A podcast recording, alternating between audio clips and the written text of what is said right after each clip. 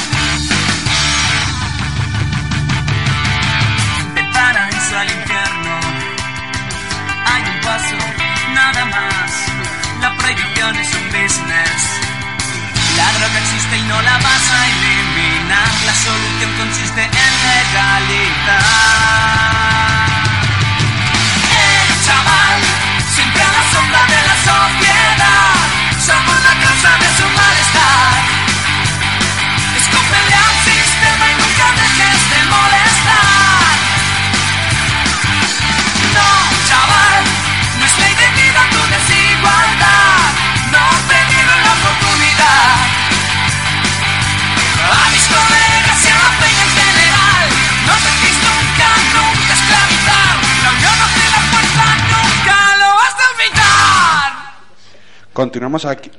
Continuamos aquí en Radio Las Águilas 107.7 y ya sabéis que podéis llamarnos al teléfono 91 705 88 36 o, o- o nos podéis escribir por WhatsApp o Telegram al 633 88 06 54 para respondernos a esa pregunta de hoy.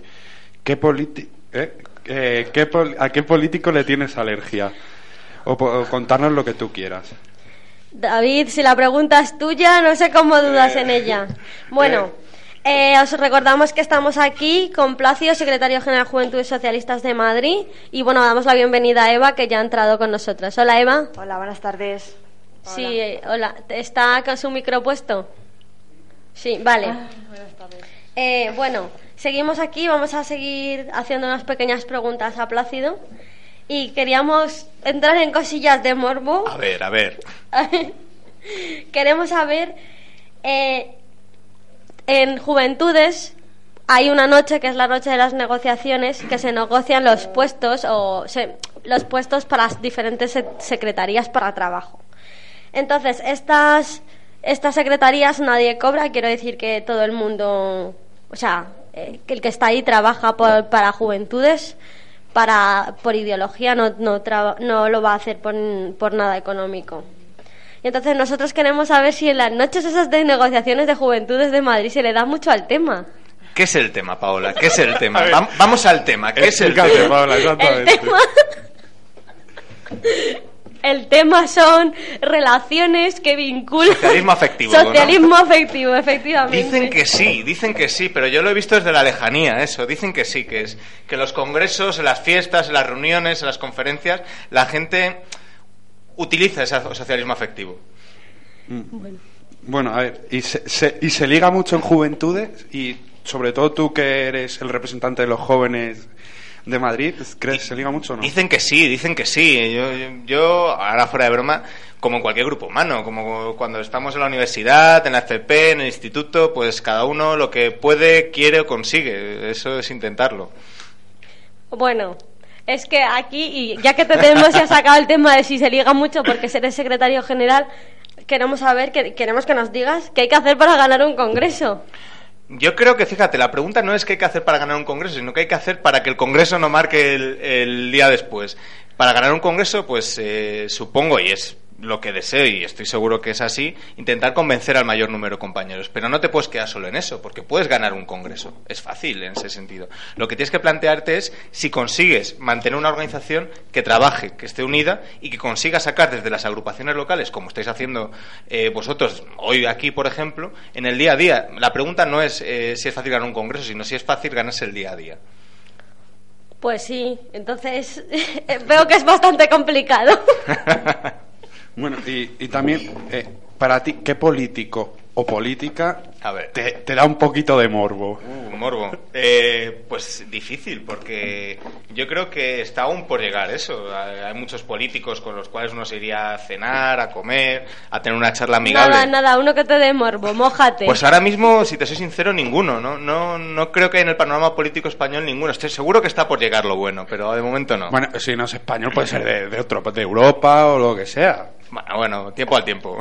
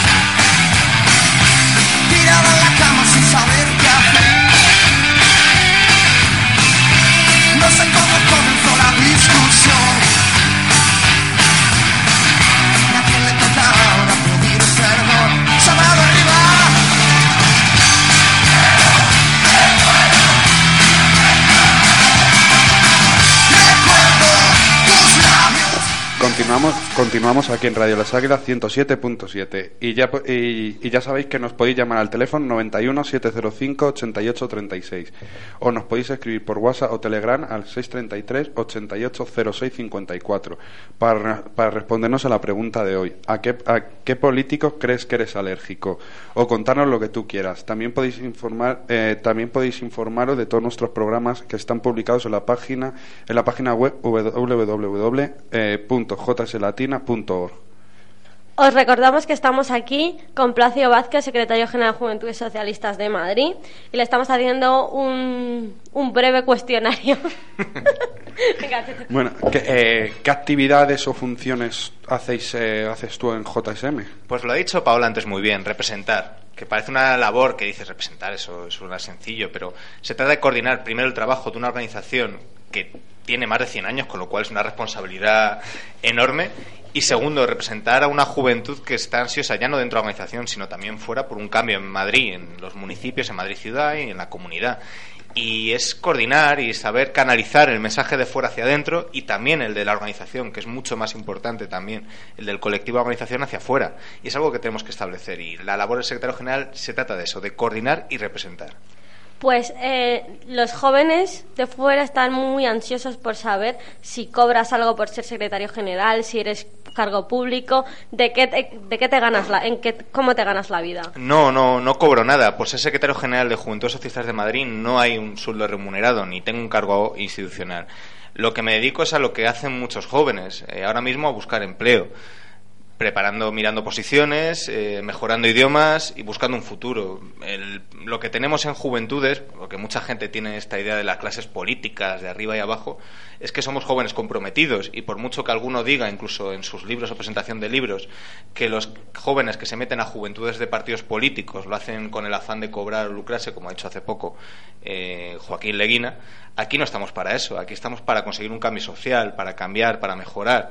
Y si no lo conseguimos siendo normales desde dentro, es decir, siendo jóvenes que estudiamos, que nos preparamos y sobre todo que buscamos un trabajo como otro cualquiera, poco o nada conseguiremos para representar a la juventud de fuera. ¿Y, y qué habéis hecho por los jóvenes eh, en Juventud de Madrid? Pues eh, sobre todo iniciativas, iniciativas eh, que se parten de tres premisas. Primero, escuchar, porque de nada nos sirve sacar cosas nosotros mismos si en definitiva lo que hacemos es hablarnos a nosotros mismos. Segundo, eh, elaborar, y esto también lo hemos hecho con los tejidos sociales. Y tercero, proponer. Y en eso, desde un plan de empleo para toda la comunidad, un plan de empleo joven, desde una modificación en, en la propia universidad madrileña, en la financiación, en las tasas, en las becas, extender los derechos sanitarios, lo último que hemos llevado. Lo que hemos propuesto es que la gente, los madrileños, los jóvenes madrileños, que se vayan de esta comunidad y de este país durante 90 días, según Ignacio González y según eh, Mariano Rajoy, pierdan su derecho a la sanidad, que es lo mismo que perder tu derecho a la ciudadanía. Y lo que exigimos hemos exigido en la Asamblea he de decir que con, con escaso éxito, porque el Partido Popular aquí tiene ese rodillo que se llama mayoría absoluta, eh, sigamos con ello. Pero lo vamos a seguir haciendo y seguimos proponiendo cosas. Lo último, lo último, lo último que hemos hecho es una revista para que la gente pueda debatir y conocernos y también proponer. Y es lo que se trata. Yo creo que es establecer relaciones, elaborar junto a la ciudadanía y proponer para cambiar.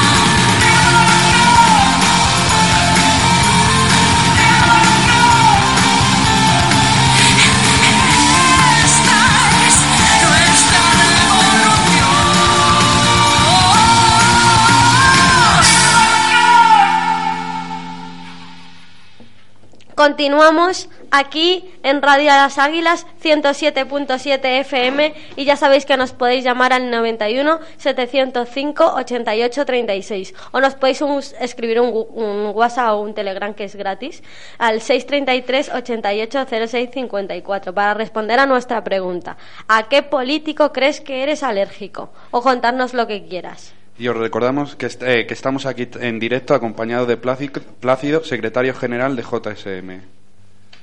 Y bueno, Plácido, ya que estamos aquí, pues te vamos a preguntar cosas, dudas que tenemos los jóvenes, como por ejemplo, se nos ha ocurrido que nos digas cuál ha sido para ti el recorte que más te ha dolido como joven.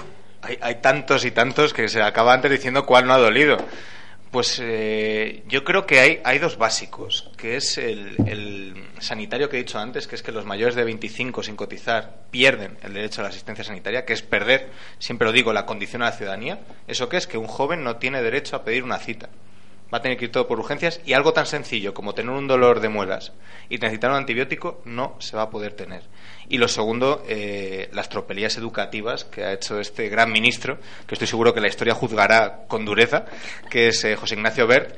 Pero por cierto, también Lucía Figar, porque todo lo que está haciendo este personajillo que es Ignacio Bert lo ha hecho antes Lucía Figar que lo único que se están aplicando a nivel nacional es lo que ya está aplicado en Madrid, que es quitar becas, que es aumentar tasas, que es aumentar la ratio de alumnos, que es quitar competencias a los centros educativos y lo que es peor, quitar democracia a los centros porque los alumnos tampoco van a poder elegir sus direcciones.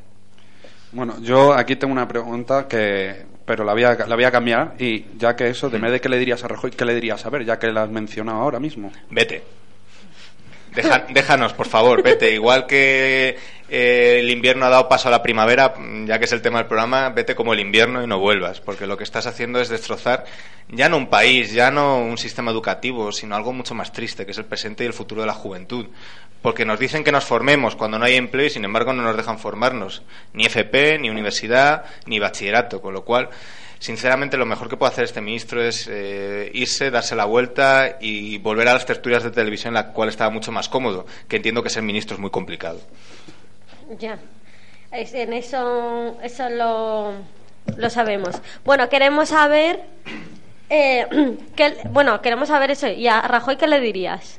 A Rajoy, que siga a Bert, pero podría decirle tantas cosas, e incluso algo tan sencillo como que escuche.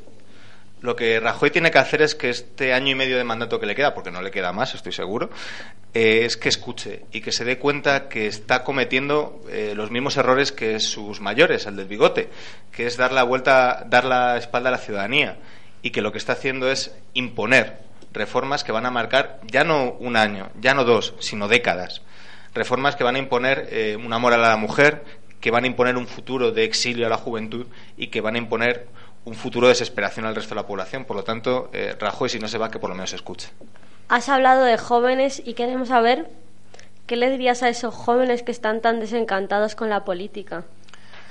Primero que los entiendo, porque incluso los que estamos dentro de las organizaciones políticas podemos desesperarnos a veces. Y segundo, que lo intenten, que lo intenten mejor y que lo intenten más. Porque eh, los que estamos en organizaciones políticas o sindicales o en una asociación de vecinos como en la que estamos hoy aquí, lo que buscamos es cambiar un mundo y a veces parece que las metas que tenemos no llegan, no se consiguen. Y aquí en Madrid eh, lo hemos tenido durante mucho tiempo, llevamos casi 20 años de gobierno de la derecha, de tropelías de la derecha. Y conseguir algo tan sencillo como ver que, la lucha puede tener un- una meta de éxito es, con perdón, acojonante. Ver cómo los eh, barrenderos de Madrid, que no son partido político, sino son gente organizada, consiguen eh, vencer el pulso a nuestra siempre bien querida alcaldesa de Madrid, llena de esperanza. Con- ver cómo la ciudadanía, cómo el Partido Socialista de Madrid, cómo eh, los médicos consiguen paralizar la privatización sanitaria, da esperanza, porque lo que permite es que los jóvenes sintamos que lo que hagamos sirve para algo.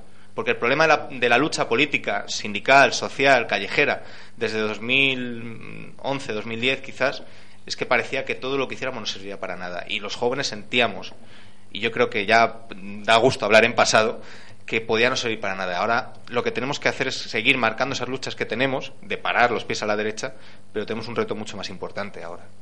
Ya no vale comparar los pies a la derecha, ahora hay que dar pasos, hay que caminar y proponer. Y eso es lo que tenemos que hacer los jóvenes, estemos en sindicatos, en partidos o en asociaciones vecinales como esta.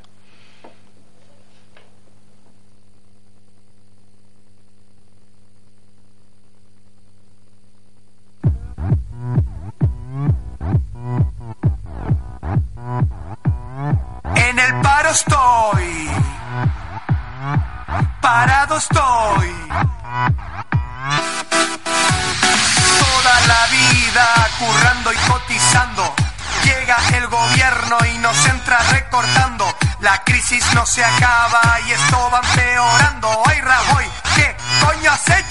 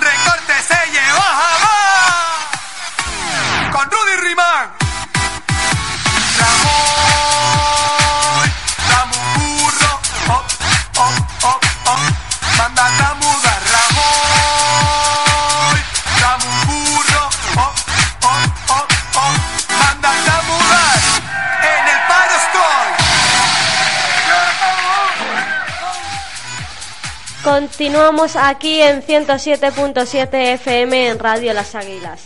Y ya sabéis que podéis participar en directo. Llamad, que no estáis llamando.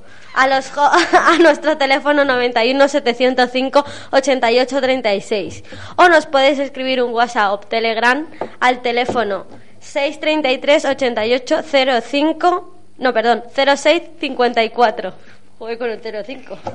Bueno, cuando queráis. Y ya sabéis que también si queréis escuchar todos nuestros programas, los colgamos en nuestra página web www.jslatina.org. Y os recordamos que estamos aquí en directo acompañados de Plácido, secretario general de JSM. Y bueno, ya le hemos hecho unas preguntas más o menos ideológicas, más o menos tal. Ahora vamos a hablar un poco de cosas internas. Chan, chan.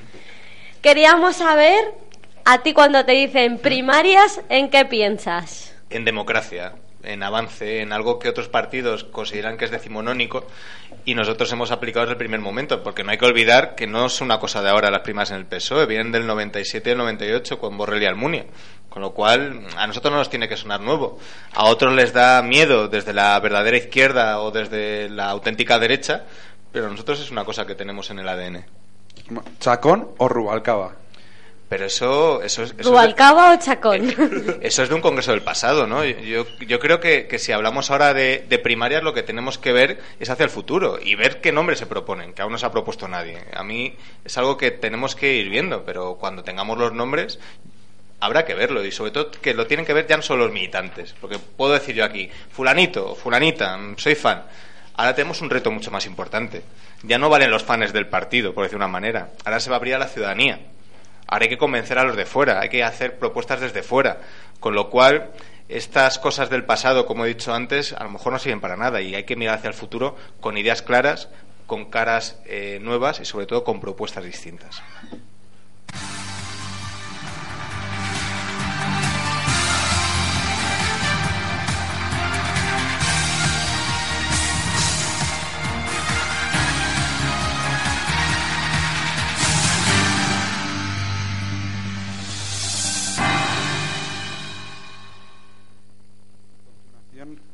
A continuación nos acompaña Eva, periodista, y nos hablará de la actualidad. Eva, buenas tardes. Hola, buenas tardes. Eh, pues sí, os voy a hablar de la actualidad, de las noticias más destacadas de esta semana. Empezamos con el caso del crimen de Asunta Basterra, la niña asesinada. Eh, una amiga del tercer imputado por la muerte de la niña, el hombre cuyo perfil genético coincide con el semen hallado en la camiseta de la niña, ha declarado este lunes que la noche de los hechos cenó en Madrid con él en un restaurante situado en el barrio de Aluche, cuyo propietario ha aportado una factura en esta cena. Desde el juzgado de instrucción número 38 de Madrid, una amiga del imputado y el dueño del restaurante han declarado por videoconferencia ante el juez de Santiago. La amiga ha sostenido ante el juez que el hombre estuvo cenando con otras cuatro personas en este establecimiento de Aluche, recordamos, conocido por su gastronomía colombiana a 600 kilómetros del lugar donde apareció el cuerpo de la niña. Para los abogados que representan la acusación particular, ejercida por la asociación Clara Campo Amor, la testigo ha sido contundente al afirmar que el imputado cenó con ella y un grupo de conocidos en Madrid, por lo que consideran claro que el hombre se encontraba ese día en la capital española.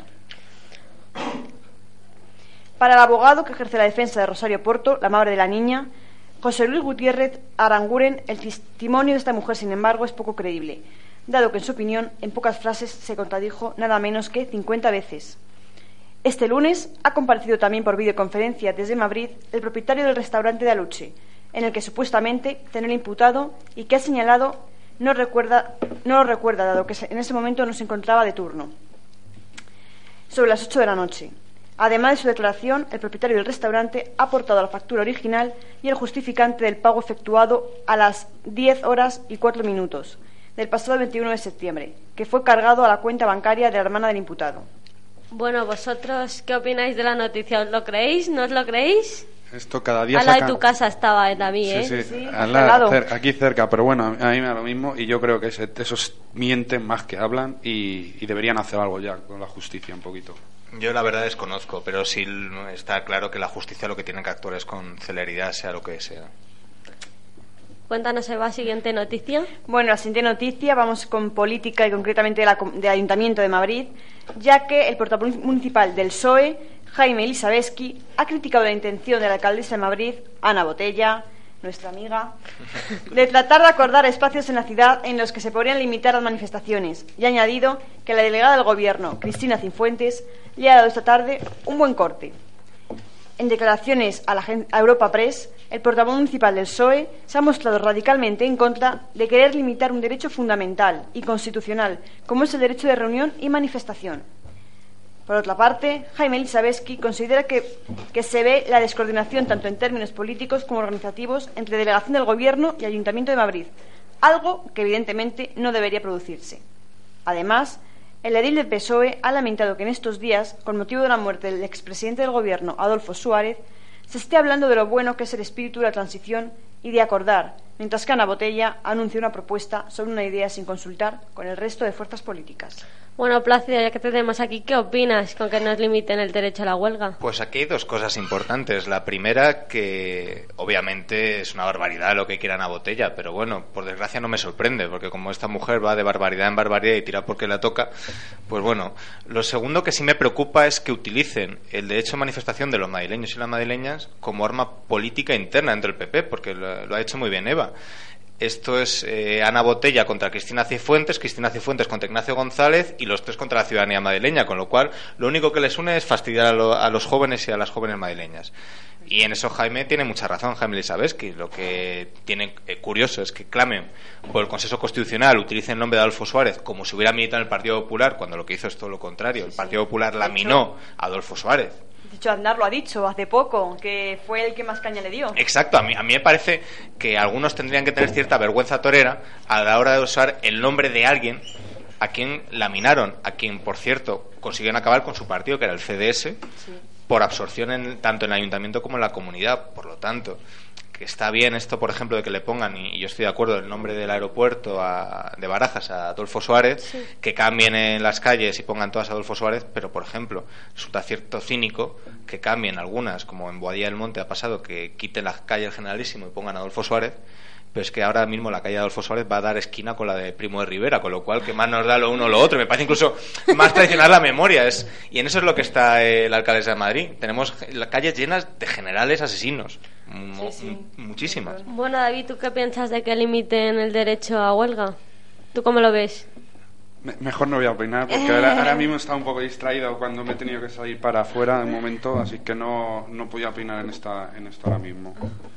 Es un paso atrás totalmente. O sea, un Sí. paso a- O sea, por Su suerte no lo van a poder hacer porque la Constitución nos protege y ampara, pero es una Es un derecho constitucional. barbaridad. Bueno, pues Siguiente noticia, Eva.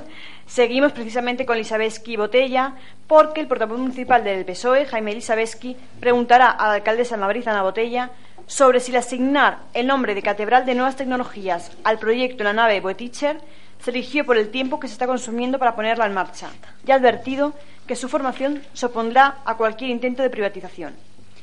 En rueda de prensa, Lisabeski ha recordado que en este proyecto se llevan invertidos más de 34 millones de euros y ha dicho, ante informaciones que apuntan a una posible privatización, que su formación rechaza el ceder este edificio público a la gestión privada.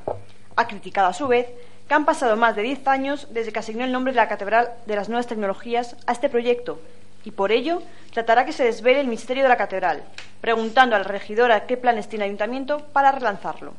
Por su parte, el concejal del PSOE, Marcos Sanz, ha detallado que los grupos de la oposición presentarán una propuesta conjunta para que se paralice el proceso de venta de una parcela situada en la calle San Mateo 3, que se ha dedicado tradicionalmente como zona de recreo y juegos infantiles.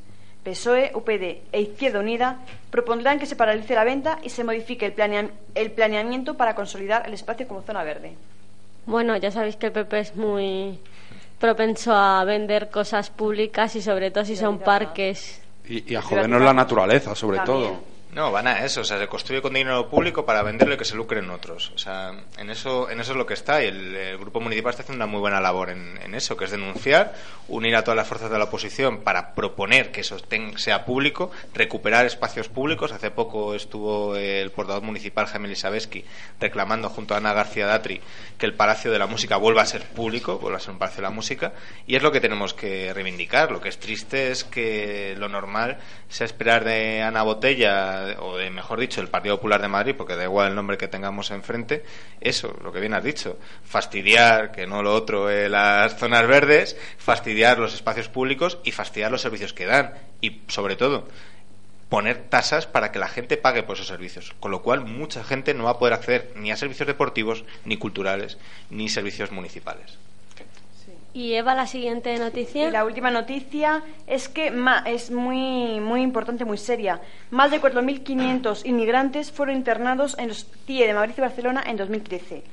Más de 4.500 personas fueron internadas en estos centros, en los centros de internamiento de extranjeros, conocidos como CIE, de Madrid y Barcelona durante el año 2013. Casi 3.000 en el de Aluche y 1.548 en el de la zona franca, según el informe de la ONG jesuita Pueblos Unidos, titulado CIE, eh, en el estudio, el estudio ha sido realizado a partir de los datos extraídos de un total de 1.240 visitas a 300, i- a 300 internos en el CIE de Aluche, en Madrid, de los que un 78% eran hombres y un 23% habían llegado recientemente a España.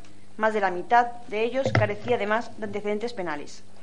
Además de los datos se desprende que se sigue deteniendo a los inmigrantes mediante identificaciones de en la vía pública o en medios de transporte.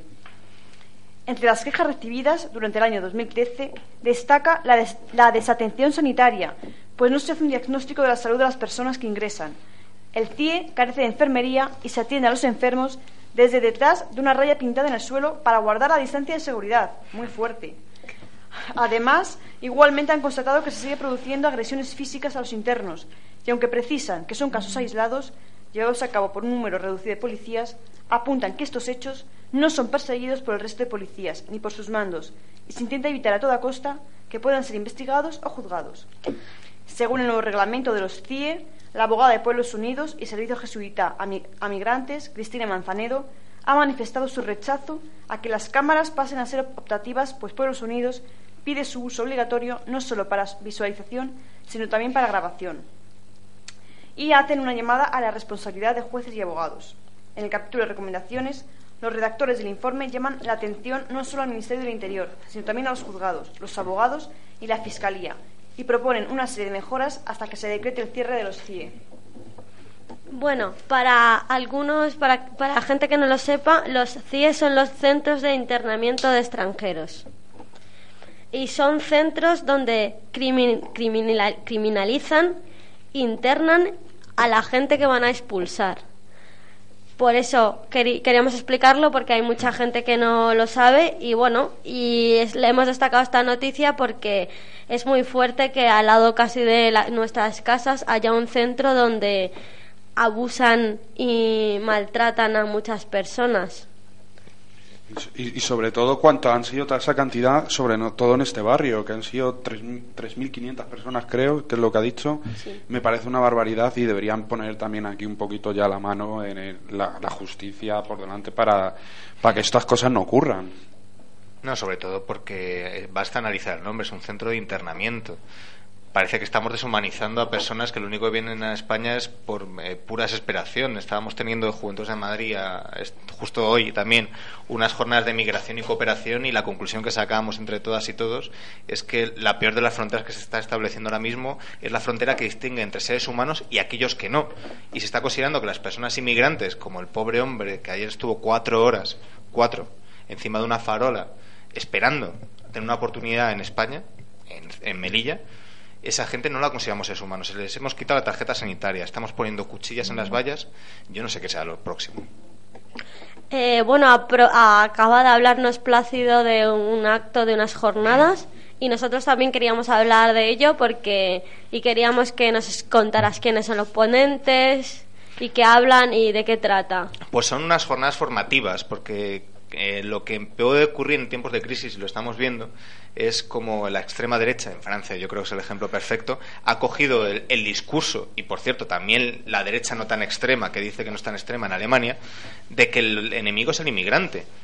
Cuando lo que es, aquí es una condición de toda la vida, la lucha eterna entre ricos y pobres la derecha, los poderosos están diciendo que aquellos que vienen de fuera, que tienen eh, la desgracia de ser más pobres que nosotros, nos están quitando vivienda, educación, sanidad, plazas. Y lo que tenemos que hacer es eh, reclamar que no, que es que son seres humanos y que no podemos establecer ni eliminarles de esa condición de ciudadanía, sino que lo que tenemos que hacer es lo que hizo, por ejemplo, José Luis Rodríguez Zapatero, dando derechos, regularizando a más de 300.000 personas, repito, personas porque son personas. Cuando hablamos de un inmigrante no, no hablamos, no hablamos de, de, de- de algo, una cosa, no, hablamos de una persona.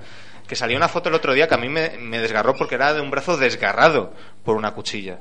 Y aún está el ministro diciendo que hay que hacer un estudio para ver si las cuchillas cortan. Pues mire, el sentido común me dice que las cuchillas cortan y usted es un desalmado.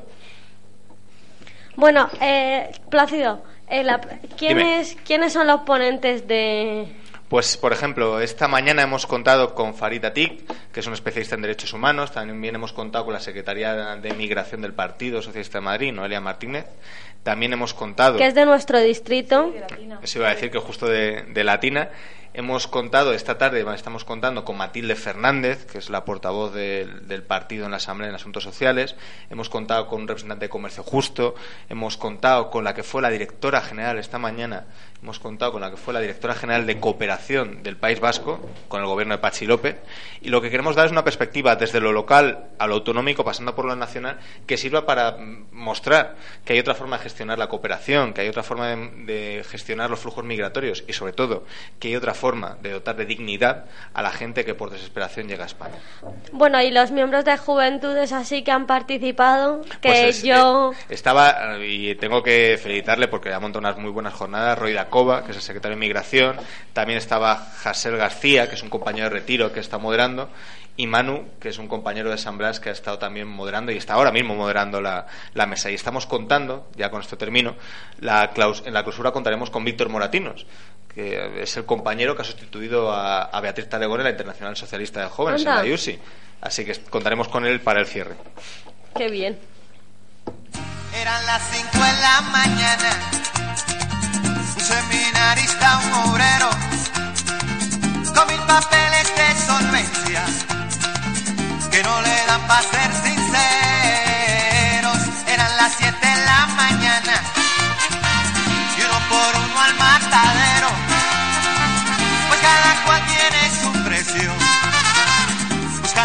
escapar.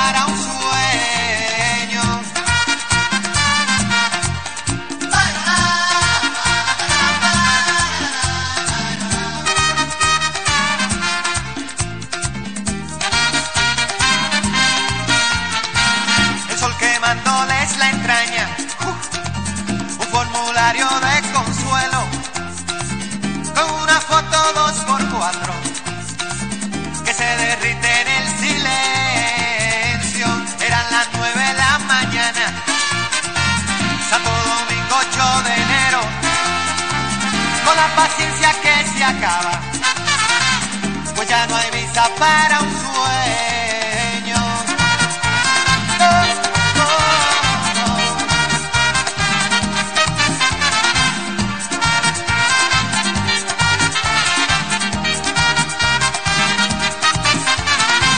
Buscando visa para un sueño.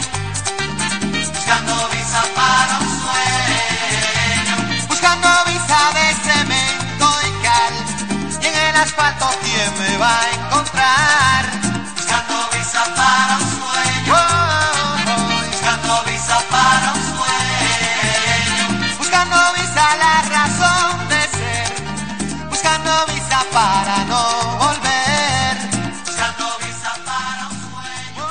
Continuamos aquí en Radio Las Águilas 107.7 FM. Ya sabéis que nos, nos podéis llamar al 91 705 88 36 y que también os podéis escribir un WhatsApp o un Telegram al 633 88 06 54. Bueno, y que también si os interesa escuchar nuestros programas anteriores que son muy divertidos, eh, podéis escucharlo en www.jslatina.org. Bueno, nos acaban de enviar un WhatsApp que nos ha dicho, es el, primer oyente que nos dice que él, te- a él le daría alergia a José María Aznar, nuestro querido expresidente. Bueno, ya sabéis que esta tarde, aparte de la voz joven de la izquierda, tenemos la voz joven del deporte. Y esta tarde estará aquí con nosotros en la voz joven del deporte Carlos, David y Eva, porque hay que Y- y Pla- representar Plácido- a todos Plácido los... también. Sí, Plácido también, pero Plácido es nuestro invitado especial y va a estar toda la tarde. y, y bueno, y hay un representante de cada equipo de fútbol para que no digan que no damos igualdades a todos. En lugar de eh, un, un militante un voto, Que también. un equipo, un debatiente o un ¿cómo se llama? Hoy, hoy tenemos aquí uno del Madrid, dos del Madrid, que somos del, del Madrid que vamos a hablar, eh, mismo uno del tres. Atleti y uno y una del Barça.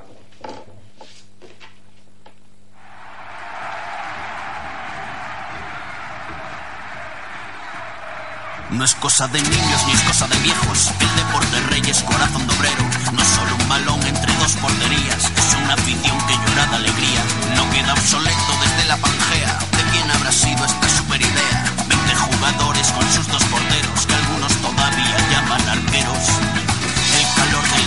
impacienta el ambiente que pitan de negro. Me gusta el fútbol porque soy Dios en casa por un día, sentadito en mi sofá, veo la Champions y la Liga.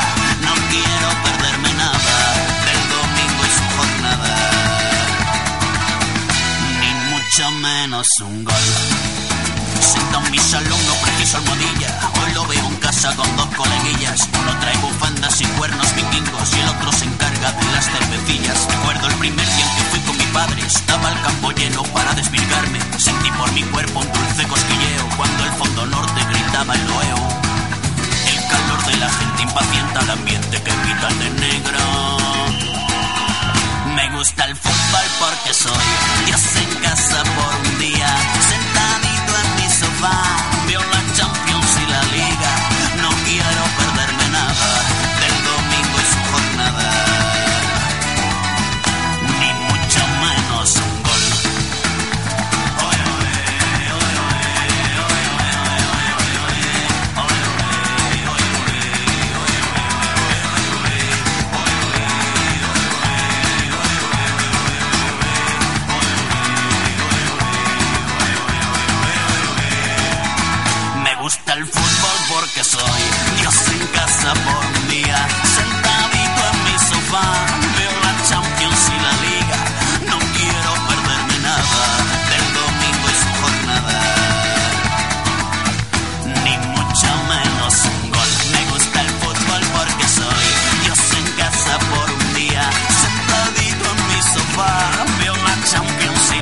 es- estamos aquí en la voz joven del deporte y bueno, hola Carlos, ¿qué tal? Hola, buenas tardes.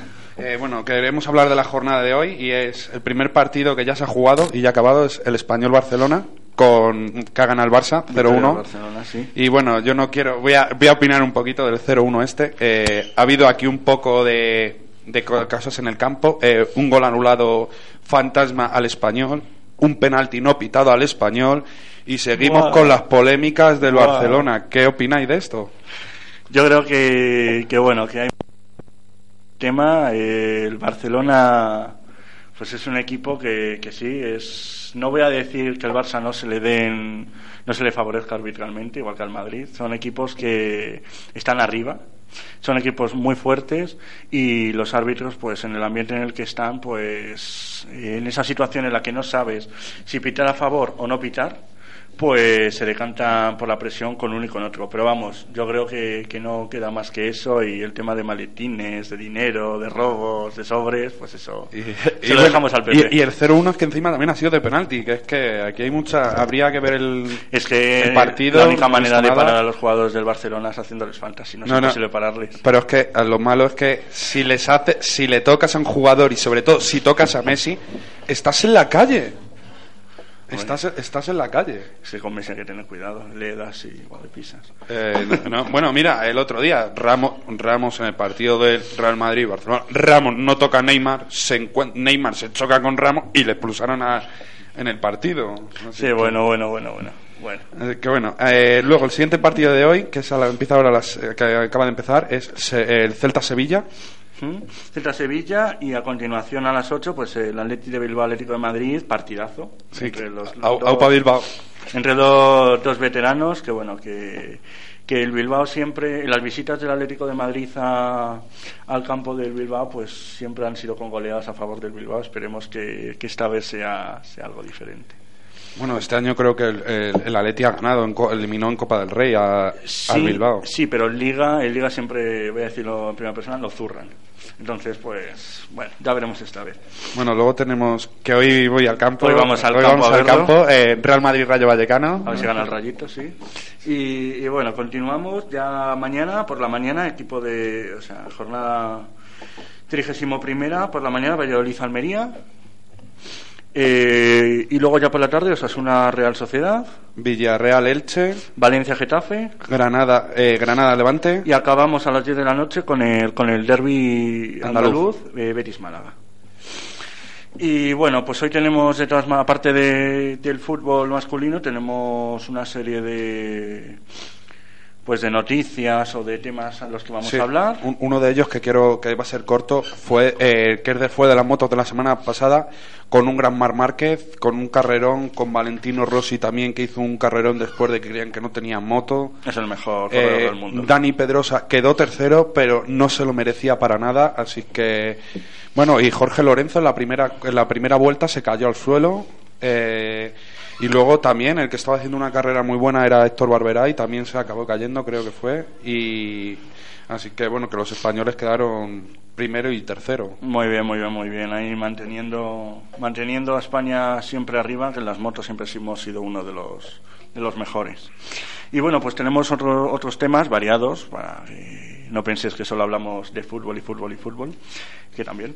Eh, vamos a hablar de Fórmula 1, que, bueno, Alonso eh, firmó una increíble segunda, segunda línea en Malasia. Eh, la pole la lleva Hamilton, pero bueno, pensaremos que una segunda línea, un, un cuarto puesto de Alonso, pues pensaremos que, bueno, es una birria. Pero, pero no, debemos destacar que lo tuvo muy complicado para, para conseguirlo. Eh, hubo- había visibilidad pésima, muchísima lluvia y, además eh, tuvo un pequeño accidente, se lo llevó por delante otro coche y a pesar de eso eh, echó para adelante y, y, bueno, consiguió, gracias también a los mecánicos que le arreglaron el coche en un tiempo récord, salió, remontó y ha conseguido, y ha conseguido pues estar en la, en la segunda fila por detrás de los, de los Mercedes que este año están muy bien y bueno, de, de, de Vettel que ya sabemos que, que bueno, que Vettel es uno de los mejores corredores que hay actualmente. Bueno, vosotros cómo veis este año a los Ferrari, a los Mercedes, ¿Veis que los Ferrari tienen alguna opción de conseguir algo este año? o- Yo creo que Alonso sigue sin tener coche, como lleva teniendo sin tener coche desde, que ha llegado. Ferrari. Sí. Bueno, eh, en Mercedes tampoco tenía coche. eh, yo creo que lo peor que ha hecho fue irse de Renault cuando tenía un buen coche. Sí, porque- pero vamos, mm, Fernando es Fernando y Fernando lo puede todo. Entonces yo creo que si con un Renault ganó, con un Ferrari yo creo que puede ganar y puede... Sí, yo, estoy, yo creo que sí. O sea, es el mejor piloto en cuanto a piloto que está en el La Fórmula 1. en la Fórmula 1. Yo creo que a la misma altura que Schumacher, el otro gran mito. No tiene coche, mm, no lo va a tener, creo. Y además tengo la sensación de que la FIA se está cargando la Fórmula 1 con todas las modificaciones que hace año a año de las especificidades del coche. Tanto incluir eh, limitaciones absurdas de gasolina, eh, prohibición de ruedas, eh, limitación de también creo que lo han puesto. cuando la grandeza de la Fórmula 1 estaba también en la libertad del piloto a la hora de diseñar el coche. Ahora lo que tenemos es un estándar de coche y en función del dinero que tenga la marca, ¿no? Va a correr más o menos. Con lo cual, el factor competición se elimina. O sea, lo que le pasó a Renault eh, cuando estaba Alonso, o lo que, lo que le pasó a Schumacher cuando estaba en Benetton, que era el- en eso, desaparece. Sí. O sea, y escuderías como Minardi desaparecen. Ahora hay Mercedes y sus cuatro sucursales, Ferrari y sus tres sucursales y BMW y sus dos sucursales. Con lo cual estamos en casi más en un circuito de pruebas de coche que en otra cosa. Sí, sí, además creo que hay un, no me acuerdo ahora cómo se llama, hay una competición de fórmula también, de, de carrera de coches, creo que no es la fórmula, ¿cómo se llama? De, de lo, de que es antes Es de la como Fórmula la 1. segunda división Es, de- es- es K2, creo, si no recuerdo Sí, que creo que, que lo- todos los coches son iguales. No sé si Sí, sí, todos eh, los coches son lo iguales. único que cambian es el- la el- carrocería. y el piloto y ya está. Entonces ahí es de verdad donde se demuestra si el piloto es bueno o malo y no si, pues como decía Plácido, es un, la Fórmula 1 se ha convertido en un terreno de pruebas para los motores y las escuderías de pues yo tengo mis eh, mi, mi escudería principal y las que van conmigo y bueno pues a probar coches y, y al final pierde la esencia de lo que es un deporte bueno tenemos también pues básquet NBA y tenis si tú Sí, quieres y yo también quiero decir una cosa, que es, es una cosa sencilla, por supuesto. eh, que el Chelsea ha podido perder hoy el liderato también, eh, porque ha perdido 0-1 contra el Crystal Pla- el Palace, Crystal Palace, sí. y ha perdido 1-0 con un gol de Terry en propia puerta. Madre mía, madre mía. Bueno, o sea que el Chelsea sí que puede perder el liderato y le- Sí, se lo puede quitar el City, ¿no? El City, exactamente. El, City. El Arsenal está lejos todavía, ¿no? Sí, creo que sí, ahora mismo no lo Después sé, del pero 4-0. creo que sí. 4-0 que recibió. Bueno, vamos a, vamos a hablar rápido de una serie de noticias. Tenemos, por un lado, eh, vamos a empezar con el tenis, que, bueno, tanto Rafa Nadal como, como Djokovic pues han clasificado para, para la final la final de, Miami después de que bueno sus propios sus rivales respectivos pues no, no jugaran pues por molestias y por lesiones. Llegan a la final los dos primeros clasifi- clasificados del ranking mundial y bueno la final que es una gran final entre Nadal y Djokovic se, se disputará el domingo a partir de las dos y media hora local por otro lado, bueno, debemos de dar una, not- bueno, una noticia que ya dimos la semana pasada sobre el Bilbao Basket, que estaban en huelga porque llevaban meses sin cobrar.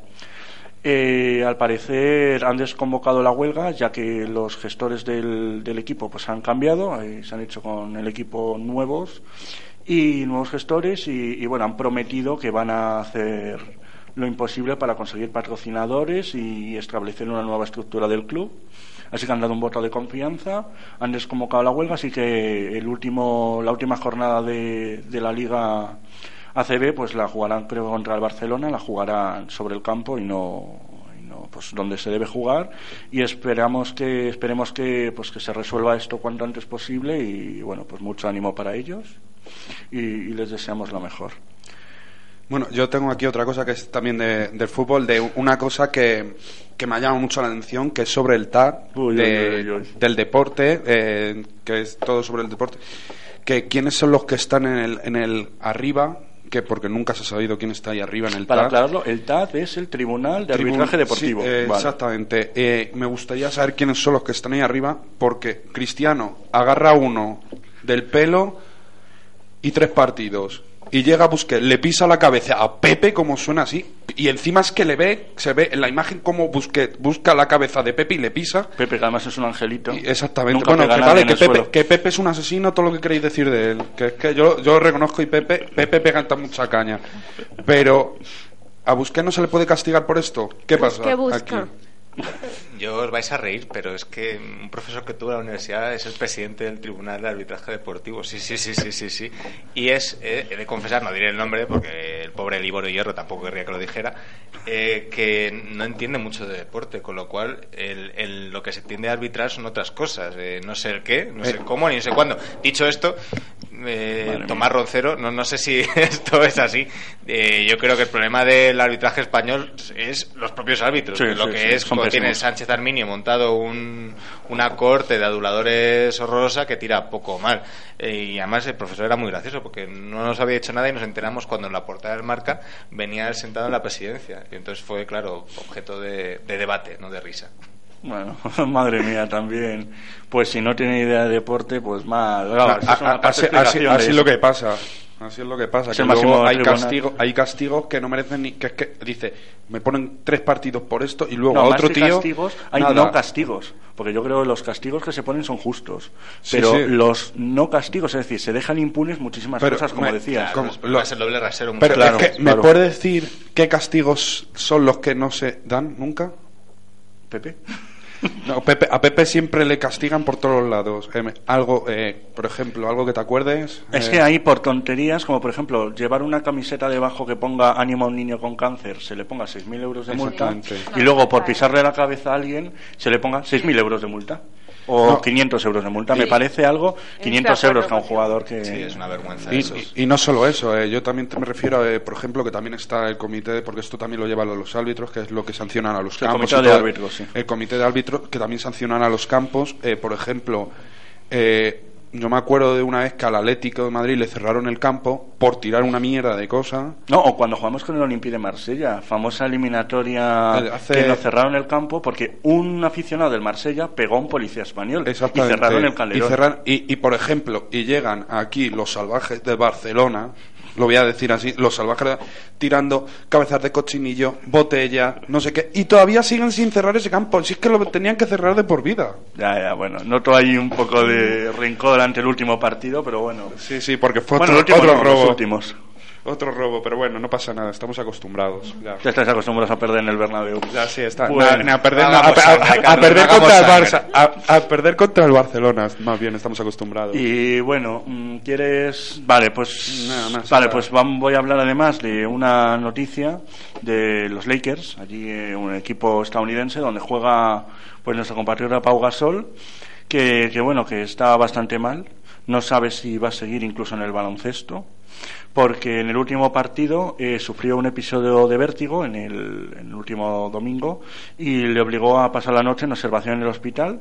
Y bueno pues este próximo partido pues no lo va a jugar porque bueno empezó la historia es que empezó a sufrir mareos y náuseas en el descanso contra los Orlando Magic y, bueno al final la- siguió teniendo molestias al día siguiente una resonancia magnética se le hicieron en el, cerebro pero no, no encontraron nada.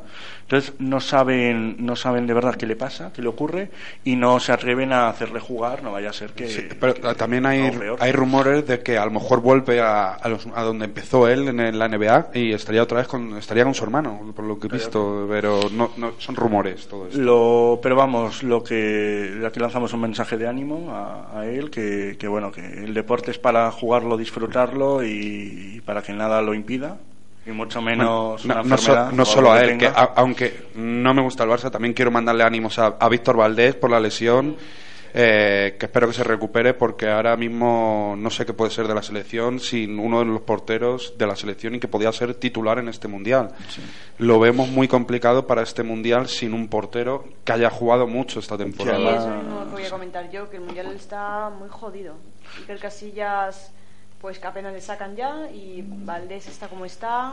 A ver qué pasa. Pero, ¿y lo, Barça? bueno es que Del Bosque confía en Casilla y seguir, yo creo que volverá a confiar en él en este mundial. Vamos, yo lo que creo es que Valdés será sustituido por De Gea, que es un porterazo, y el Barça lo tiene crudo con Pinto. Sí, eh, se, le puede, que- se le puede escapar la liga al Barça por, por esto, ¿eh? Porque Ya mismo- los balones. Porque Pinto, Pinto no, no está acostumbrado, le lo mismo, Pero- para mí, Pinto y Diego López son... No digas eso, David, de que se le puede escapar la liga al Barça, que parece que ya la tiene. El Barça está ahí lejos y vamos a dejarlo que de el Barça lejos. va o sea, segundo. No, no, va, va primero ahora mismo, ¿eh? Bueno, Bueno, bueno, bueno, primero, va primero. Bueno, pero Madrid tercero, que es lo importante. Bueno, bueno no pues, pasa nada, estamos Nada, acostumbrados. Carlos. Hombre, para una vez que podemos. Déjale, si hoy va encima al Bernabéu, hoy va a animar al Madrid. Sí, hoy vamos. No, al rayito. Al te, rayito. te van a pegar, te van a pegar, yo, yo te aviso, ¿eh? Bueno, pues nada, eh, agradecemos a todos los oyentes que habéis, esperemos que hayáis pasado un, un buen rato escuchando los deportes aquí en La Voz Joven del Deporte y, y bueno, os dejamos que continúe el programa de La Voz Joven de la Izquierda.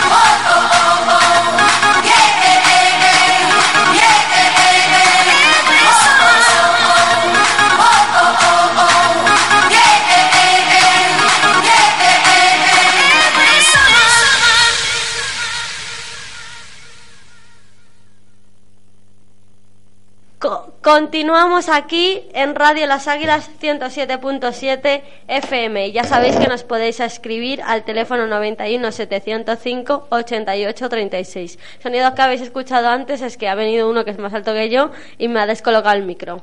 Bueno, y ya sabéis que nos podéis responder a nuestra pregunta. ¿A qué político crees que eres alérgico? Y nos lo podéis responder al, aparte del teléfono llamando en directo al móvil 633 8806 54 con un mensaje de WhatsApp o de Telegram y luego también podéis ver nuestros programas anteriores en la- nuestra página web www.jslatina.org. Bueno, y estamos aquí con seguimos con Plácido Vázquez, que es el secretario general de Juventudes Socialistas de Madrid, y tenemos una noticia de última hora. Que, que es de para los deportes también. Es de los deportes, pero la ponemos aquí dado el impacto social que nos ha producido. La CN, la, La CNN, que no sé qué es eso, por cierto. Una cadena de televisión. Eh, de, de, de Nueva York, ¿no? Creo que es. Nueva York. Da Eh. por muerto erróneamente a Pelé. Pelé, Pelé, que era jugador brasileño Pelé, mm, Pelé de Brasil, Pe- que jugó en el No. Santos. Sí, Pelé jugó en Ah, sí, pero es colombiano. No, ¿no? no, no, no, es brasileño. Bueno, es que yo de fútbol no sé nada. Es, es brasileño, jugó en el, en el Santos, eh, estuvo mucho tiempo y fue entrenador también. Bueno, bueno, aquí tenemos a David que se sabe todo. Bueno, eh, os queremos... os queremos quere- también- os re- queremos recordar que todos los martes recogemos alimentos en la calle. ¿Eh? ¿Dónde? Que no- Bueno, en la calle José Maurelo 21. Eh, todos los martes de, de 6 a 8 eh, estamos allí, podremos recoger adi- eh, alimentos y lo que os ruego a todo el mundo que la mayor demanda es leche, así que donar lo que donéis, donar leche. Lo digo yo, nu- nuestro Sí. lema, dones a quien dones, dona leche, porque los niños necesitan leche para el desarrollo y el crecimiento y es la mayor demanda. Y también sabéis que llevamos una campaña que se llama Socialistas con tu barrio. En esta campaña podéis participar para ayudarnos a mejorar nuestro distrito y nos podéis llamar, enviar WhatsApp también, Telegram o dejar mensajes de voz, como ha hecho mucha gente, al 633 88 06 54. Y también aprovecho el momento para dar las gracias a todas las personas que a todas las personas que este que este fin de semana eh, nos han llamado porque nos hemos solucionado algunos problemas y nos, ha- nos gusta de verdad colaborar con nuestro nuestro distrito y también y también Y ta- queremos y- recordaros Y, también queremos recordaros que tenemos clases extraescolares gratuitas todos los martes a partir de las 6 de la tarde. Sí, damos clases de matemáticas, física y, y antes dábamos de inglés, pero hemos decidido, en lugar de dar clases de inglés, vamos a hacer un curso desde nivel cero hasta nivel avanzado de inglés para jóvenes de nuestro distrito. Y bueno, queríamos también informaros de que eh, la Federación Española de Sociólogos ha sacado una la décima, no la la Séptima. séptima co- convocatoria del curso de verano curso de. Harvard CIS. Y tenemos aquí. Hola, buenas tardes. Hola, buenas tardes. Eh, ¿Cómo Sí. te llamas? Pilar Cristancho. Pilar Cristancho. ¿Y tú eres la encargada organizadora del curso? o Sí, estoy organizando y coordinando un curso para todos los emprendedores y personas que tengan la idea de un negocio es con la con el Colegio Profesional de Sociólogos y Politólogos, pero el curso es para el diseño y posicionamiento de páginas web, la gestión, todo lo que requiere tener un negocio eh, pues bien posicionado y que eso al final pues ayuda a, a- que crezca el negocio y, y a, y a posicionarse ¿no? y aumentar las ventas. Los ingresos, que es lo que nos interesa en estos momentos y en esta situación de crisis. Eh, pero he visto que pone Harvard, o sea que no es en España. Harvard, no Harvard, eh, tal vez era otro curso que sí que teníamos, Ah. pero nosotros estamos trabajando actualmente, o lo que estoy coordinando yo realmente, eh, es para el tema de diseño y gestión de, o sea, la importancia de Internet en los negocios. Y cuéntanos, Pilar, si estamos interesados en participar, ¿qué requisitos tenemos que tener? O... Bueno, inicialmente es para personas que obviamente tengan por lo menos los conocimientos básicos en informática, pero también se le puede brindar una ayuda extra a las personas que no lo tengan, porque, mm, bueno, son programas nuevos, o sea que se tienen que aprender desde cero con otras metodologías, con lo cual no es imprescindible tener conocimientos en informática. Es- son códigos HTML o el ASCII o, bueno, o WordPress o otros, otros programas que tenemos esto allí para eh, el diseño de- y posicionamiento de páginas web. Entonces, no es solamente el trabajo de páginas web, son las redes sociales y cómo va a gestionar tu propio negocio, eh, sistema online. Entonces, no es solamente el tradicional curso de diseño de páginas, sino que también es cómo gestionamos nuestro negocio a través de Internet y las redes sociales. Eh, de conocimientos básicos, pues mm, nada, cada persona tiene su ritmo, incluso a personas que ya tienen su eh, conocimientos o tienen un nivel, se les dificulta porque cambiar de método les cuesta un poco, o sea que no es imprescindible. Tiene un costo de 150 euros, eh, son cuatro semanas intensivas, eh, de martes y jueves en calle Quintana 29 en Argüelles, Madrid. Entonces nos has dicho que es en la zona de Argüelles el curso, ¿no? Sí, exactamente. 140 Argüelles, pero bueno, euros. Y queríamos saber eh, qué requisitos, requisitos mínimos, no de conocimiento, sino que tenemos que ser estudiantes, empresarios. No, es para todos los, toda la ciudadanía. De, Para toda la ciudadanía. No importa la edad, lo importante es que esto tenga ni la nacionalidad ni, ni el distrito que correspondan, es para todos los madrileños que tengan, eh, eso sí, un espíritu emprendedor y una capacidad de esfuerzo, porque sí que se va a requerir un esfuerzo personal. Entonces, tiene derecho a un dominio, a un alojamiento y el curso y la entrega de herramientas que le van a facilitar ese trabajo. Y Pilar, cuéntanos, eh, ¿cómo te- ¿qué tenemos que hacer para apuntarnos? ¿A dónde tenemos que llamar? al ¿Un correo 608 electrónico? 310 257 con Pilar Cristancho. Luego repetiremos el teléfono y el correo electrónico. Tengo aquí un correo electrónico, ¿nos lo puedes confirmar si es correcto? Será info Sí, info. arroba, arroba. progenitoresmigrantes.org. Perfecto. Repítanoslo por si acaso. Ok, gracias Paola. Info arroba progenitoresmigrantes con S, punto org. Bueno, muchas gracias Pilar por informarnos sobre este curso. ¿Tienes alguna pregunta, David? Ah, sí. La, pregu- la pregunta ya que... Pilar, es que nuestro programa preguntamos a la gente- toda la gente con la que participamos una pregunta. Sí. Y la, eh, la pregunta de esta semana es ¿a qué, qué político famoso te da alergia o ale- le tendrías alergia? bueno, yo creo que en esta época casi todos, lo importante es que esto, eh, a todos los que no es- atenten contra la- las libertades y los derechos de opinión de la gente. Muchas gracias, Pilar. Espero que tengas muy, muy buena suerte en el curso. Os recordamos que es un curso de diseño de web que, cu- que cuesta 140 euros, donde tendréis derecho, derecho a un dominio y además... Al posicionamiento y a- al hosting, al alojamiento. Vale, muchas gracias, Pilar. Hasta luego. ¿Os interesa? No, su- suena interesante el curso, la verdad. Nuestro técnico creo que la ha quitado, la ha cortado sin darse cuenta. Lo siento mucho, Pilar. Pilar. Y bueno, muchas gracias por tu respuesta.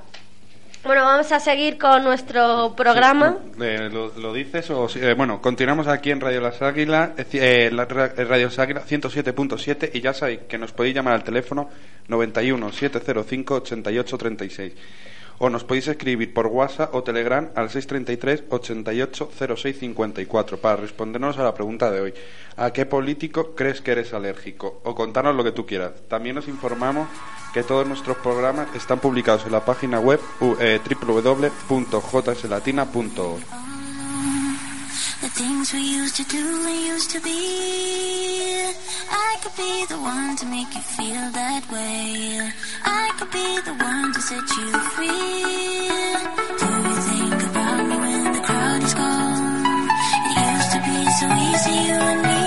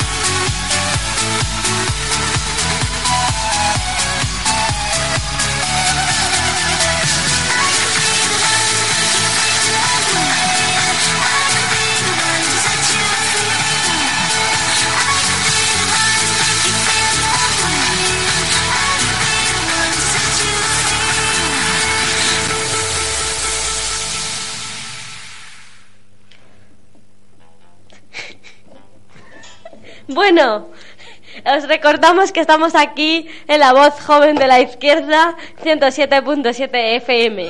Y bueno, eh, hoy, como ya os dije, os vamos a dar una serie de consejos para que afrontéis la primavera mucho mejor. Lo primero y lo más importante para afrontar la primavera, para aquellos que sois alérgicos, evidentemente, porque hoy hablamos de primavera y de alergias, lo primero es reconocer la enfermedad. Bueno, y los síntomas más comunes son, pues ya lo sabéis, los estornudos, la irritación de los ojos y, y bueno, pero sin tener fiebre ni, ni y, y que, y durante mucho tiempo. Mis síntomas son parecidos, pero yo además sufro de salpullido. Carlos, eh, vamos a ver, os voy a explicar. Yo voy a hablar de la alergia que tengo yo y Carlos la que tiene él. Entonces, yo os comento que es importante que os la bueno, que, que- que os diga un médico, a que, un alergólogo, a que sois alérgicos, para identificar la alergia. Porque no todas las plantas, no todas las situaciones producen la misma alergia. Eh, por ejemplo, el médico especialista que me trató a mí me dijo que yo era alérgica, a- o sea, alergia, a- tenía alergia al polen. Tengo alergia a todas las plantas. Me matan las plantas, vamos. Y, y Álvaro, Carlos nos va a contar a qué es alérgico él. Pues a mí me han diagnosticado pepolen, que sé que no tiene cura. Bueno, entonces, para afrontar mejor, en este caso, en mi caso, la alergia al polen, lo mejor es quedarse en casa en temporadas altas. La cantidad de polen es más alto en los días cálidos, secos y con algo de viento. En mi caso, la temporada alta son las elecciones o los viernes, con los consejos de ministros. Bueno, también en nuestro caso conviene mantener las ventanas cerradas y las puertas de las viviendas durante el máximo tiempo posible cerradas. En mi caso, lo mejor es no ver la televisión y aún menos escuchar la COPE o Intereconomía.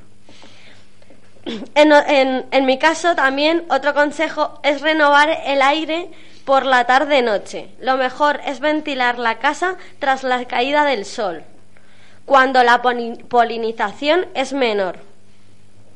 En mi caso, con pepolen, lo mejor es renovar el gobierno e ir a votar aproximadamente cada cuatro años.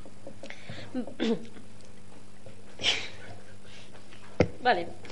Eh, pa- eh, os recomendamos que si vais a viajar en coche, procurad hacerlo con las ventanas cerradas y colocar un filtro para los eh, para, el, para el polen, para que se renueve el aire acondicionado.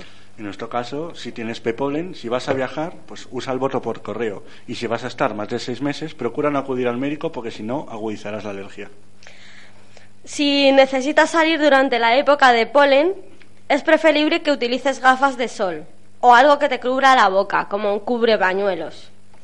Si tienes pepolen, si es necesario salir en época de elecciones, es preferible utilizar gafas de sol o las de ver para que no te deslumbre el sol y por ello vayas a un mitin.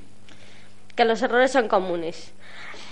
Es importante que mantengas limpia tu casa. El polvo casero es el alerg- es alergena, alergeno, perdón, alergeno es que esta palabra nunca me sale, más común y coloca fundas antiácaros de plástico para cubrir y aislar el co- el colchón y la almohada para la cama. Con pepolen, mantén tu mente limpia. La televisión en casa es el alérgeno más común. Coloca los símbolos socialistas para aislarlos.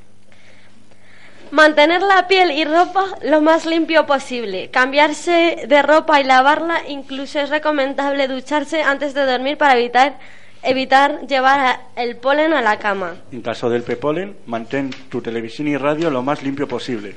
Cambia el canal, incluso es recomendable no poner nada antes de dormir para evitarlos.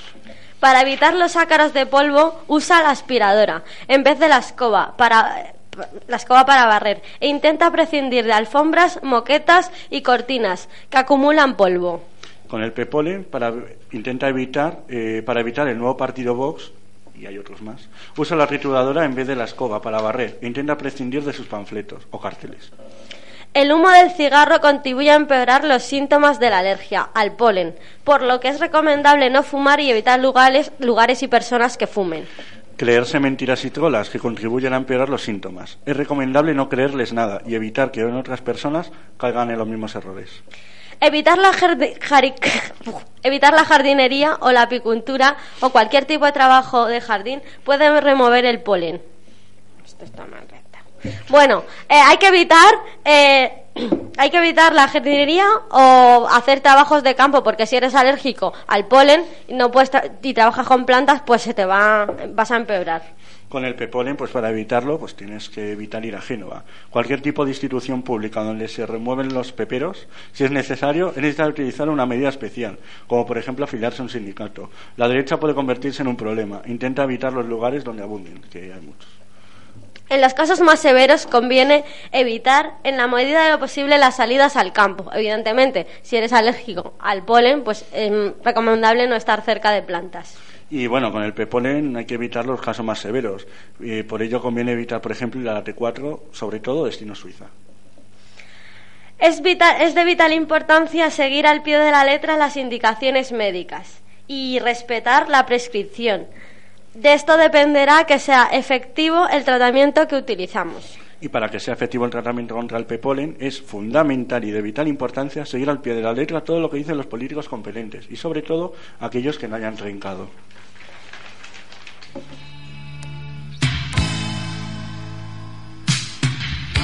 Estoy llorando en mi habitación. Todo se nubla a mi alrededor. Ya se fue con niño pijo. En un Fiesta blanco y un jersey amarillo.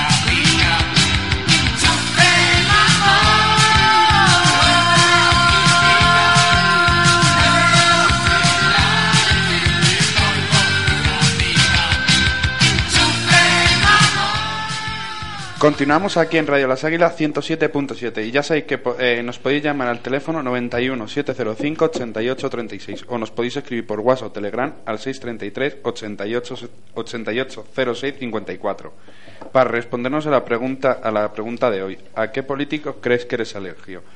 o contarnos lo que tú quieras. También nos informamos eh, que todos nuestros programas están publicados en la, en la página web eh, www.jslatina.org. Bueno, os informamos que estamos aquí con Plácido Vázquez, secretario general de Juventudes Socialistas de Madrid, Eva, periodista joven, mujer, Da- David, con nuestro compañero, coordinador de Juventud Socialista de Latina, y entonces ahora queremos debatir un poco sobre la acción policial de 22M y nos gustaría que nos dierais vuestra opinión. No, Puedes empezar, que hayas invitado. No, mm, gracias. Yo creo que aquí hay que separar primero una cosa. O sea, la manifestación fue un éxito. Y la manifestación no es lo que ocurrió después. La manifestación son más de cien- cientos de miles de personas en la calle. Y eso hay que felicitar a los organizadores. Pero lo que ocurrió después, tampoco creo que haya que darle mucho más pábulo, porque aquellos que agreden eh, lo que buscan es publicidad a través de la agresión. Y aquellos que fueron agredidos, que en este caso fue la policía, eh, aunque también agredieron, hay que, hay que decirlo, pero en este caso fueron agredidos, lo que dan la muestra es de una mala actuación de los jefes políticos de la policía. O sea, lo que demuestran es que lo que ha hecho la delegada del gobierno, lo que ha hecho el, el comisario central, todos los órganos elegidos por el Partido Popular en- aquí en Madrid, han demostrado que han dejado a los policías vendidos y que han provocado una situación de tensión enorme en las calles. Eso no quita responsabilidad de, quienes agreden, condenarlo. Pero aquí tenemos que separar de aquellos que, por un lado, eh, tienen el poder, que es la derecha, y reprime con ese poder, y aquellos que quieren poder a través de las agresiones a policías o manifestantes, que lo que hacen, por cierto, es reventar las legítimas reclamaciones de los que estaban o estábamos en las calles esos días. Bueno, yo estoy totalmente de acuerdo con Plácido. O sea, la manifestación. Eva, júntate al micro. La manifestación, no, que estoy de acuerdo con Plácido, la manifestación fue un éxito y yo creo que por cuatro desalmados, por decirlo así, que la quieran montar al final de una manifestación, yo creo que eh, lo que buscan ciertos medios de comunicación sacándoles es eh, bueno y lo que no en realidad lo, que hacen es- esta gente es que los medios de comunicación de la derecha como puede ser la razón o ABC le saquen en portada y digan que eso es la manifestación y que eso es el 22M cuando no es así cuando la manifestación se realizó de forma pacífica hasta el último momento por culpa de unos y de otros porque la policía tampoco se quedó corta en eh, ataques y demás.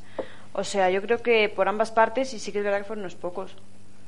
Bueno, yo, mm, yo creo que la mayoría de los que empezaron a pegar, yo creo que eran de ellos incluso, eh, no soy el único que lo piensa, hay mucha gente en los medios de comunicación que lo ha pensado, que lo ha dicho, que son los mismos policías los que empezaron a pegar de, vestidos de paisanos. Eh, entonces, esto es otra cosa que lo, lo hacen para que creamos que los malos somos nosotros de mer de ellos. ¿Yo qué pienso? Pues pienso que he leído una noticia que dice que un chico se iba a quedar ciego por una Sí, pelota y una perdió un testículo y otro pa- eh, un testículo. de verdad No, pero es, es trágico. O sea, es trágico o sea no eh.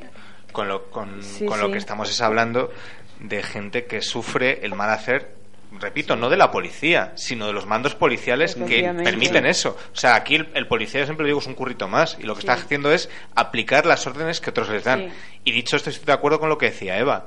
Lo que buscan estos grupos violentos es que se generalice.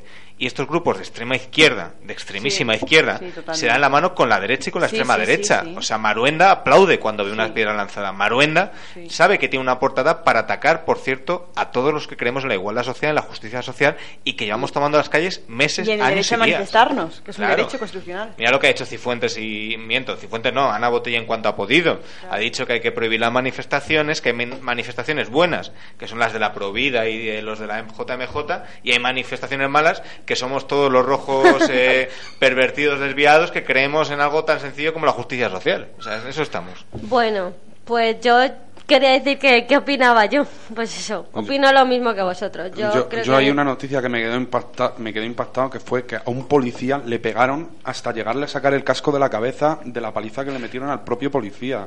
Me quedé cuando vi esa noticia en la tele dije yo, pero madre mía, ya la violencia que hay eh, por una manifestación que realmente no causamos nosotros, yo creo, y que son ellos mismos que las causan.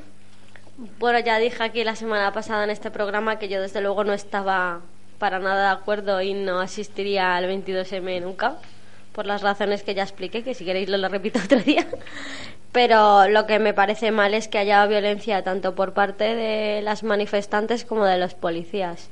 Creo que deberían, en lugar de limitar las manifestaciones, intentar reeducar a la gente, a la sociedad, para que aprenda a aceptar una manifestación y a los manifestantes y a, la policía, que es la que nos protege.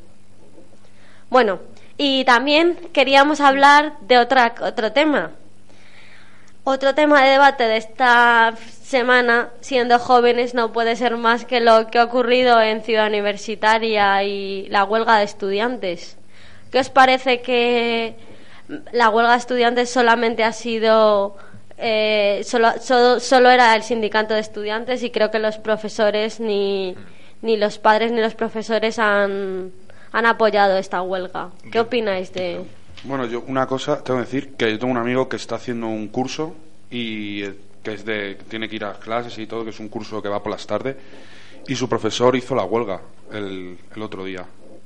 La, la hizo y dijo y dijo que estaba prohibido venir a clase, que no iba a dar ni una clase.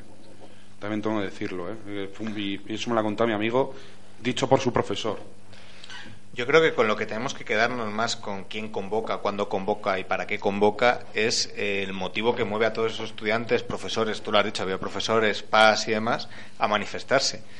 Eh, eh, si alguien tiene un nombre que convoca estas manifestaciones se llama Partido Popular, si hay un nombre que convoca estas manifestaciones se llama José Ignacio Bert, si hay una- un nombre de mujer que convoca estas manifestaciones se llama Lucía Cigar. Y con eso tenemos que quedarnos. Lo que tenemos que frenar, y el, el sindicato, la FETE, comisión, etcétera, etcétera, en todas las movilizaciones que iban habiendo, es eso, es una ley, eh, la LOMCE, que ataca, ataca a los estudiantes y, por cierto, que ahora viene lo gordo, una reforma de la ley orgánica de universidades que ojito, que lo que quiere, según el anteproyecto que está filtrando, es quitar la democracia de los centros, es quitar los fondos de los centros, es ver obligado a la Complutense, a la Rey Juan Carlos, a la Autónoma, a todas las universidades públicas que tenemos en Madrid a que vendan facultades, que vendan facultades a las universidades privadas. Y que los alumnos que estén ahí tengan que pagar ya no solo las tasas abusivas, sino incluso un complemento privado que haya. ¿Tú qué opinas, Eva, de toda esta situación? Bueno, pues opino lo mismo que vosotros, ¿no? Que yo tengo compañeros en, en la autónoma y tal, y que dicen que fue, el otro día también se montó una buena con policías, que, bueno, Yo la verdad es que sí que estoy de acuerdo, de acuerdo con el motivo, pero a mí tres días me parece un poco sí, también. mal, ¿no? Un poco excesivo, ¿no? Hmm. Pero bueno, yo es que creo que eso son cuestiones más de estrategia en, la lucha. Yo, yo sinceramente creo que tenemos que quedarnos en eso. Como por ejemplo el 22M, yo hay cosas, ciertos puntos del manifiesto que puedo no compartir porque son problemas de fondo. O sea, ciertas cuestiones de crítica a la, a la clase política, cuando yo creo que lo que hay que hacer es pedagogía, explicar que cualquier ciudadano de a pie es político en por sí. Y en este caso yo creo que la reclamación eh, en ese sentido es justa. Lo que hay que ver y creo que hay que coordinar es que todos los colectivos eh, de cara a futuro y con una estrategia mucho más coordinada salgamos a la calle con un mensaje claro, con una reclamación unida y sobre todo con un paso firme en la calle. Sí, yo también. Tras esa línea que separa el bien del mal, mi tierra se llama miseria. Y no conozco la palabra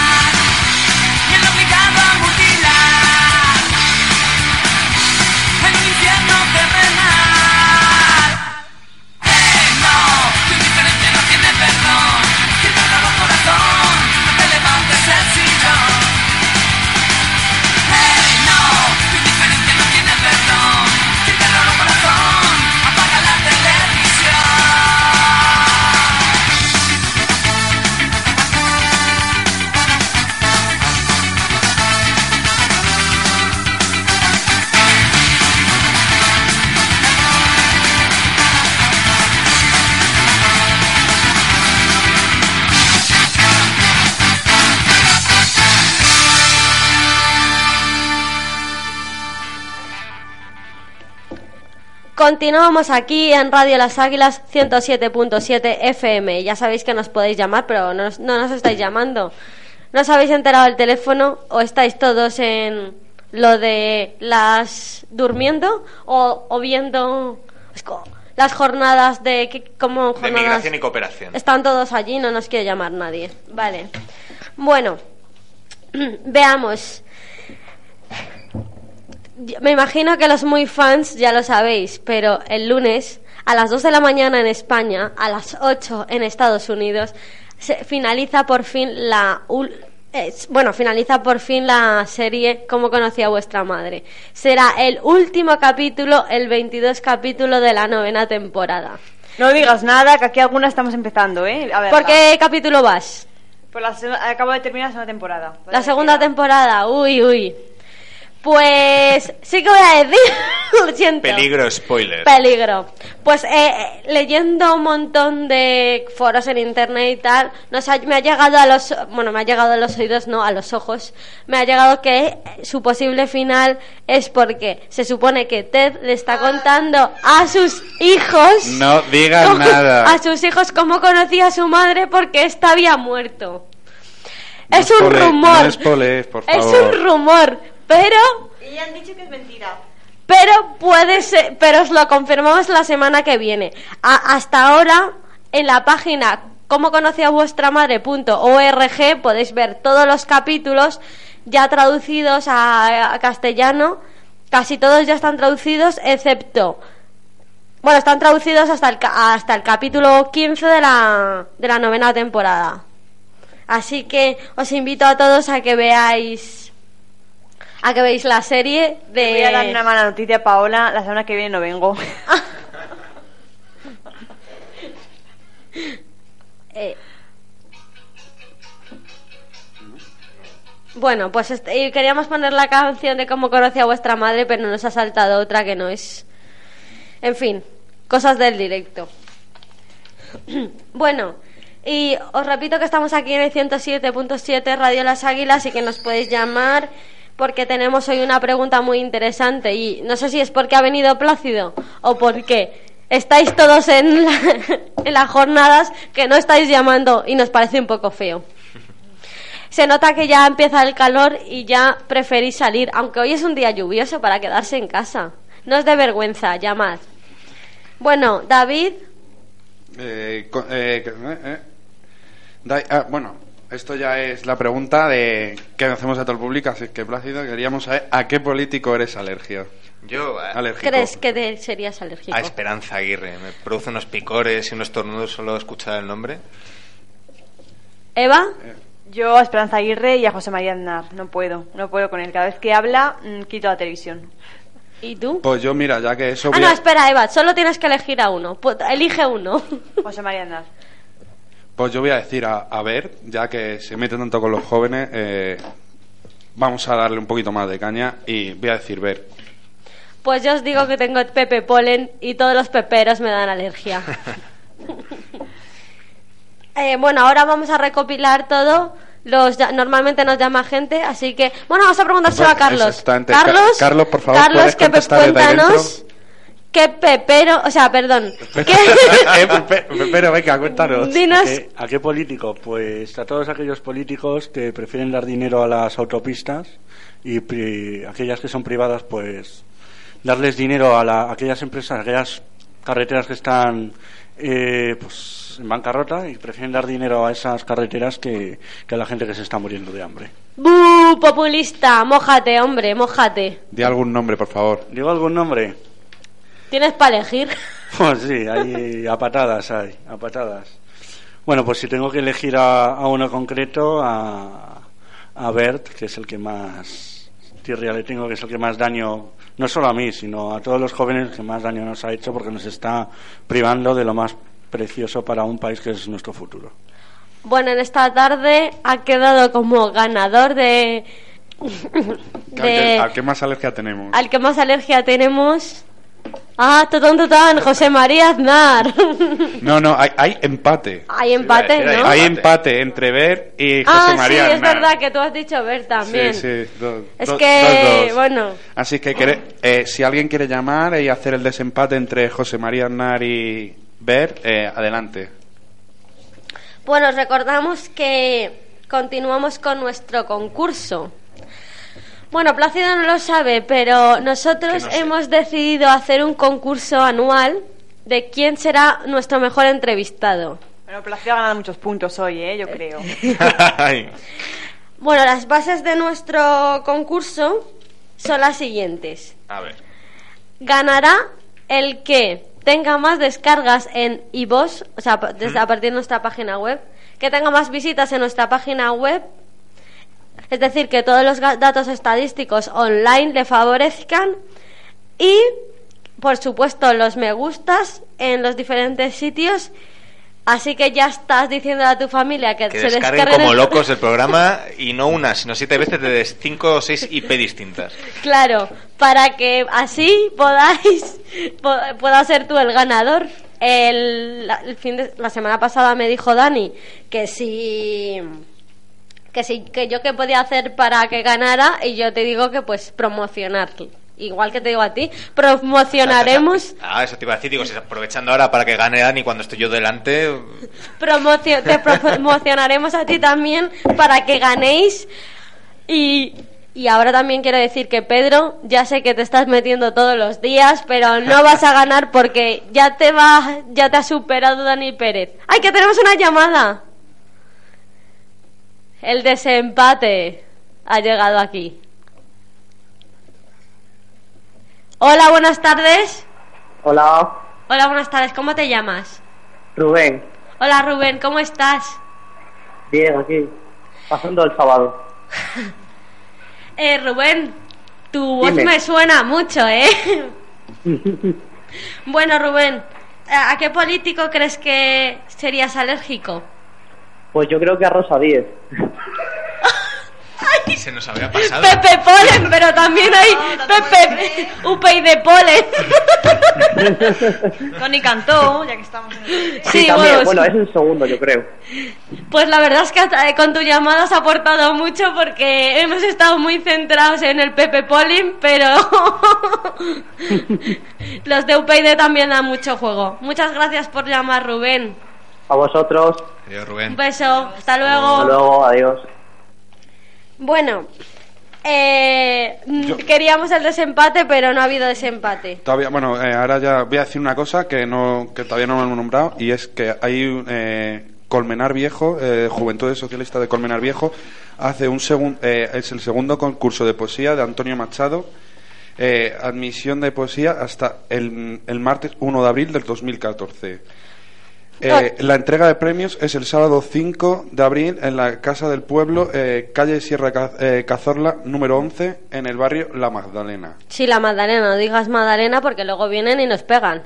Sí, sí. Bueno, que Sí. eso, que ya sabéis que hay un concurso de poesía, que ya hay que- mucha gente que ha mandado. Y lo- hay, la consulta de base está en, en eh, www.jscolmenarviejo.com eh, barra poesía. Bueno, os metéis en la página web de Juven- buscáis en Google Juventudes Socialista Colmenar Viejo, sale ahí y ya está.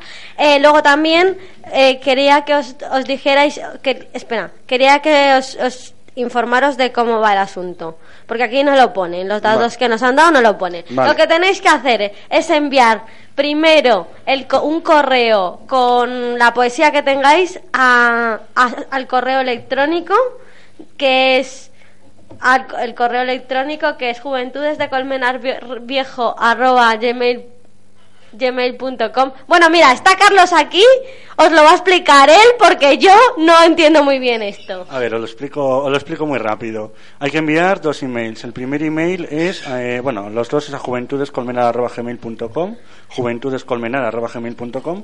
Se manda el primero con, bueno, vuestro seudónimo 1 con la poesía. Y luego se manda otro con vuestro seudónimo 2, donde ya, bueno, pues decís vuestros datos personales. Pero cualquier duda, pues en la web jscolmenarviejo.com, pues ahí lo tenéis. Y bueno, podéis participar no solamente de Colmenar, sino de toda la comunidad de Madrid. Y creo que, Carlos, si no eso, para que también la gente lo sepa, hay premios, ¿no? Sí, hay dos Se van a premios. dejar la pasta. El primer premio son 40 euros y en sobre y el segundo premio son también 10 euros en sobre que bueno que, que tal como está la situación ahora mismo pues es Y también por participar, creo que también Sí. dais algo. sí ¿no? vamos a dar vamos a regalar además bueno vamos a dar un diploma a todos los participantes y, y, bueno daremos también un libro a todos aquellos que, que se pasen por allí el día 5 para bueno para fomentar la lectura que es muy necesario últimamente y más con los recortes que están haciendo que, que nos están destrozando todo Pero, ¿los libros los vais a dar recortados o bien? ¿Los vais a dar bien? No, los libros, los libros bien, porque son del PSOE, hombre. Si fueran Ah. del PP, pues irían en sobre y recortados. Ah, vale, vale. vale. Bueno, Bueno saberlo. eh, tenemos aquí a Plácido y mañana tenemos un super mega meeting. Va a venir el candidato socialista europeo a Madrid y ahora Plácido nos va a explicar todos los detalles. No, justo para invitar eh, mañana a las once y media en la sala polivalente del Palacio Municipal de Congresos. Que, Creo que ha llegado antes, antes me ha llegado a las mensaje 12, a las creo. 12, a las 12 exactamente. bueno, si estáis a las once y media sí cogemos sitio antes, todos, porque Sí, si no, se- como se va a llenar, mejor a las once y media. Y va, va a estar ahí junto a Martin Schulz, que es el candidato único por primera vez que tiene el, el Grupo Socialista Socialdemócrata. Martin Schulz estará junto a Tomás Gómez, secretario general del PSM, Alfredo Pérez Rubalcaba, el secretario general del Partido Socialista Obrero Español, y también, por supuesto, la candidata que tenemos, que es Elena Valenciano, la candidata que se presenta aquí en España. Así que todas y todos ya sabéis, mañana a las once y media o a las doce, pero no más tarde, en la sala polivalente del Palacio Municipal de Congresos de Madrid. Y también va a estar Plácido, que para las oyentes no lo veis, pero no- me- nos lo han recordado antes y es verdad, se parece a un personaje de cómo conocía vuestra madre. Eva, dinos a cuál. A Barney. O sea que imaginaros, cuando decimos que guapo, es guapo. Me lo voy a creer al final. Rubio. Sí, es parecido. Eh, bueno, nos vemos aquí la semana que viene en Radio Las Águilas.